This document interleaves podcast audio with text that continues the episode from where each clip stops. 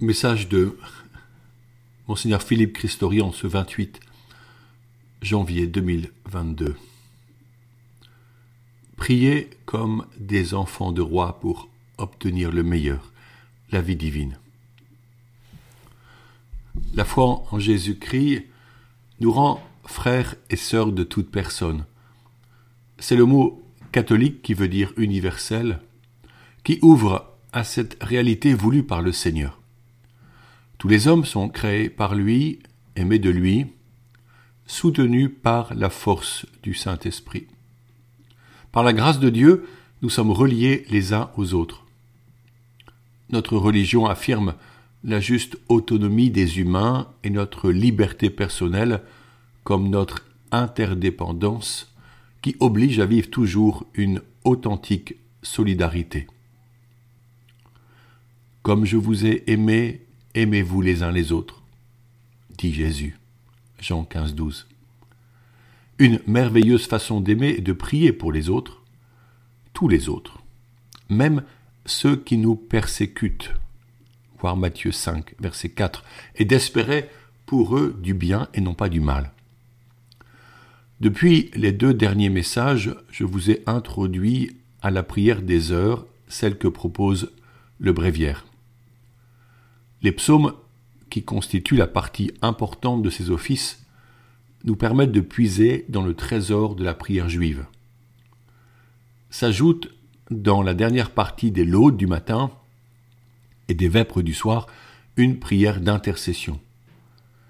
Si les psaumes sont souvent une louange au Seigneur, l'intercession est de l'ordre de la demande. Nous présentons au Seigneur Jésus des personnes et des situations pour lesquels nous implorons son aide et son intervention. En effet, c'est Jésus qui est le véritable intercesseur auprès du Père dans sa gloire. Jésus siège sur le trône de l'agneau, il est celui qui s'est offert dans sa passion pour nous racheter de tout péché, et maintenant, il accueille nos prières pour les présenter à Dieu le Père. Les saints sont nos amis célestes, dont la vocation est de louer Dieu comme de soutenir nos justes demandes. La prière de demande est légitime puisque Jésus a dit Demandez et vous recevrez, frappez et l'on vous ouvrira. Matthieu 7 au verset 7. Dans un autre passage des évangiles, Jésus reproche même aux disciples de ne pas le faire assez. Je le cite, Jusqu'à présent, vous n'avez rien demandé en mon nom. Jean 16 au verset 24, et il affirme, Demandez et vous recevrez, ainsi votre joie sera parfaite. Il est probable que nous n'osons pas demander. Peut-être pensons-nous que nos besoins sont insignifiants devant les grandes causes sociales et les maux qui frappent des populations impuissantes, comme les catastrophes naturelles qui font perdre maisons, champs et ateliers, ou même vies humaines. Nous imaginons que le Seigneur est occupé ailleurs et nous ne voulons pas le déranger. Pourtant, ne nous a-t-il pas dit de demander avec foi? Aucune situation ne lui est indifférente. Il voit notre amour et comment nous le lui manifestons. Il y a une autre raison pour nous lasser de demander. C'est le sentiment que c'est inutile, que nous avons si souvent demandé des grâces qui ne viennent pas. Oui, nous prions de tout notre cœur pour des malades qui ne guérissent pas, pour obtenir un travail qui n'arrive pas, pour recevoir quelque chose, et c'est en vain ce constat, qui ne l'a pas fait? La foi est parfois nue et elle est éprouvée par le silence de Dieu. Le peuple hébreu en faisait parfois l'expérience et disait, je le cite, Maintenant tu nous humilies, tu nous rejettes, tu ne sors plus avec nos armées. Pourquoi détourner ta face, oublier notre malheur, notre misère? Le psaume 44. Pour reprendre l'image biblique, notre foi est éprouvée comme le fondeur fait fondre l'or pour en ôter toutes les impuretés. Ainsi, la parole de Jésus qui nous dit de prier sans cesse nous transperce comme un glaive. Avons-nous suffisamment la foi? Jésus n'a-t-il pas dit Si vous aviez la foi grosse comme un grain de sénévé, vous diriez à cette montagne de se jeter dans la mer et elle le ferait. Luc 17 au verset 6. C'est pourquoi, à la suite des apôtres, nous demandons à Jésus de nous donner la foi. C'est là une excellente prière. Oui, Seigneur, donne-moi la foi qui ne vacille pas face aux difficultés.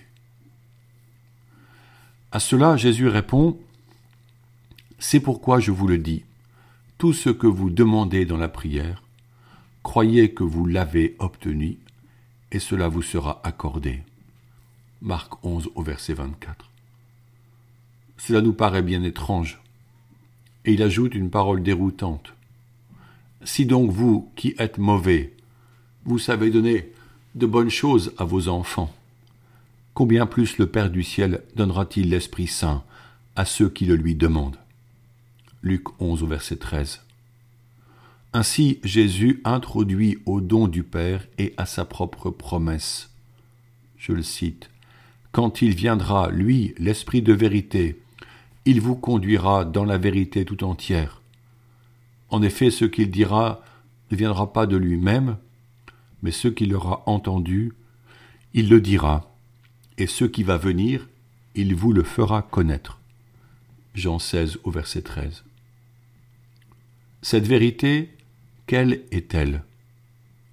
C'est que Jésus est venu pour que nous soyons sauvés de la mort et que nous ayons la vie en abondance. Aussi est-il dit, Cherchez d'abord le royaume de Dieu et sa justice, et tout cela vous sera donné par surcroît. Matthieu 6 au verset 33.